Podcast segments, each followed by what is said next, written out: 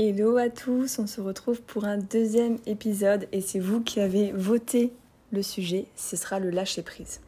Alors c'est un peu le cliché du développement personnel, c'est un sujet qui est très large et selon moi c'est un des sujets les plus complexes. Mais je vais quand même essayer d'apporter quelques informations, quelques réflexions en tout cas à son sujet. Alors le lâcher prise, je préfère voir la question sous une autre forme. On va décomposer le sujet ensemble. Qu'avons-nous justement à lâcher? Quelle est cette prise qu'il faut chercher à relâcher. Donc avant de prétendre lâcher, qu'est-ce que nous tenons vraiment? En fait, là où commence la prise, commence l'ego. C'est une conviction, c'est un ressenti profond et ancré. Le lâcher-prise se produit dès lors que le moi accepte de l'autre et de tout autre qu'il soit autre, justement. Et j'irai même plus loin, en fait, mon moi accepte de moi-même d'être tout autre. Donc de laisser de côté nos fausses convictions, nos croyances limitantes. Donc le lâcher prise est fortement lié à l'hyper-contrôle. Hein. Pourquoi je n'arrive pas à lâcher cet hyper-contrôle? Que ce soit sur l'alimentation, le ménage, l'organisation quotidienne, même tes mille pensées par jour.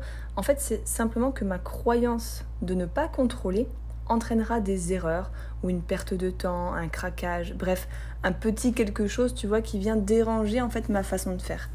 Je n'accepte pas d'être différent, de vivre différemment de mes habitudes qui font du bien en fait à l'ego. Hein. Euh, l'ego c'est je sais où je vais, je sais ce que je fais, euh, ce que je fais c'est bien, c'est carré, c'est comme je veux que ce soit. Bref, pas de place au reste, pas de place à l'imprévu. L'imprévu donc l'inconnu et tout ça en fait ça fait peur à l'ego. Donc lâcher prise, c'est quoi? C'est accepter, être capable de changer son regard sur le monde, laisser place à l'inconnu sans devoir se battre sans cesse. Euh, inconsciemment, en fait, tu empoisonnes ta vie, euh, tu entretiens une révolte intérieure qui elle-même est source d'énergie négative. Donc plus lâcher prise est compliqué, plus la personne peut ressentir de la colère, contre toute chose, hein, même parfois des détails insignifiants qui viennent réveiller en fait en toi la, révolte profonde. Elle peut ressentir de l'irritabilité, de l'incompréhension sur le monde, ses expériences personnelles, sont passées. Euh, et on peut prendre plusieurs exemples. Là, on va prendre l'exemple de la culpabilité, parce que ça, je le rencontre beaucoup dans mon métier de coach. En fait, on souffre parce qu'on croit qu'on aurait dû faire les choses différemment. En parallèle, on n'arrive pas à décrocher l'idée qu'on avait un contrôle et qu'on aurait pu éviter quelque chose, ou en tout cas faire les choses différemment. Donc à ce moment-là, non seulement on surestime le contrôle qu'on avait sur la situation, même si en réalité il n'existe aucun contrôle, on est d'accord, mais on oublie surtout que la situation est passée et qu'on ne peut pas revenir en arrière. Donc cette culpabilité-là, elle revient à s'auto-mutiler mentalement. Deuxième exemple, je vais prendre l'auto-dénigrement. C'est fortement lié à la culpabilité, mais en fait, on va comprendre un peu pourquoi. En fait, plutôt que d'accepter la réalité et de lâcher prise, on entretient l'idée que plus on souffre, plus on accorde de valeur à la situation qu'on regrette et plus cela nous donne de l'importance. On cherche indirectement à entretenir l'importance et la valorisation dont on a manqué, souvent étant plus petit. Euh, tout ça pour vous faire comprendre aussi que l'estime de soi c'est une des premières clés pour réussir à lâcher prise. En fait, ces manières tordues de voir la réalité, ça entretient en nous des émotions désagréables avec lesquelles même on vit parfois depuis des années et des années. Donc en fait, quand on s'auto-dénigre et qu'on culpabilise, on vit de la colère ou du découragement et c'est souvent parce qu'on a pris l'habitude d'entretenir ces émotions à travers nos pensées, notre manière de voir la réalité. Pour réussir à lâcher prise, il faut donc accepter d'apporter certains changements dans notre manière de voir le monde et de nous percevoir. Donc vu qu'on parle de notre manière de voir le monde et de vivre, on va du coup parler des croyances limitantes. Elles constituent en fait le sens profond à partir duquel on se définit, à partir duquel on perçoit les autres, le monde et à travers lequel on se projette dans l'avenir. Ces croyances-là, elles contribuent à nous définir, à nous dire ce qui est bien, ce qui est mal, pour nous personnellement. Elles sont donc très fortes et elles sont ancrées depuis longtemps, longtemps, longtemps.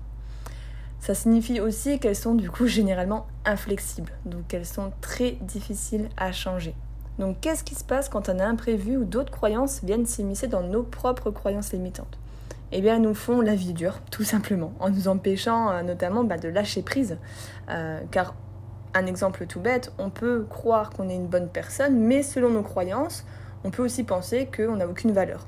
On est quelqu'un de bien, on le sait, mais au fond, qu'est-ce que j'apporte vraiment aux autres? Est-ce que vraiment j'apporte une valeur, une plus-value? Et c'est là où on se pose en fait cette question et où rentre la dualité. Une dernière chose qui nous rend la tâche difficile sur le lâcher-prise tant convoité, c'est la performance et la consommation des croyances contemporaines qui favorisent la culpabilité, l'autodénigrement et qui augmentent la pression. Des exemples tout bêtes, je dois toujours réussir tout ce que j'entreprends. Les autres doivent toujours m'apprécier et m'admirer. L'échec est intolérable. Je n'existe qu'à travers l'admiration des autres. Je dois être productif et performant. Vous voyez de quoi je parle? Et bien en fait, pour correspondre à ces critères, nous devons du coup exercer beaucoup de contrôle sur nous-mêmes, sur les autres et sur les événements. Et ce qui est ennuyeux avec les autres et les événements, c'est qu'ils se plient rarement en fait à notre volonté. Aussi forte soit-elle, ils ne se plient pas à ce que nous on souhaite. Donc vous voyez en fait quelles sont les conséquences? Et ben c'est le risque de vivre de la déception, des regrets et de la culpabilité. Donc concrètement, la direction à prendre pour lâcher prise, déjà de 1, c'est une situation désagréable se produit. Ok. Petit 2, on réagit à cette situation, ça occasionne des émotions négatives, mais on se connaît, on observe nos réactions, on reste attentif à nous-mêmes. En fait, ça nous permet de comprendre d'où vient la souffrance, qu'est-ce qui se reproduit là en moi, qu'est-ce qui vibre en moi?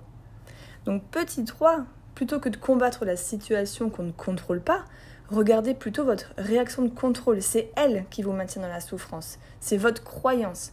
Et donc le résultat, on se détache peu à peu de la situation et des souffrances euh, que ça engendre.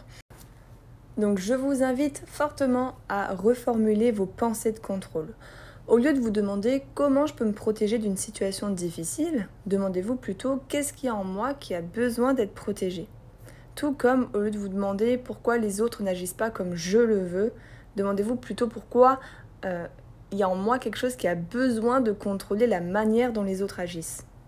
Et enfin, au lieu de rechercher l'approbation des autres, euh, demandez-vous plutôt qu'est-ce qui est le plus important pour moi, les applaudissements du monde, de la foule, ou vivre une vie épanouie selon mes valeurs. Donc voilà, j'en arrive vraiment à ma phrase de conclusion. Euh, on va s'arrêter là pour ce deuxième podcast. Pour lâcher prise, on doit avoir confiance en la vie et surtout en fait nous accepter et accepter la réalité comme elle est.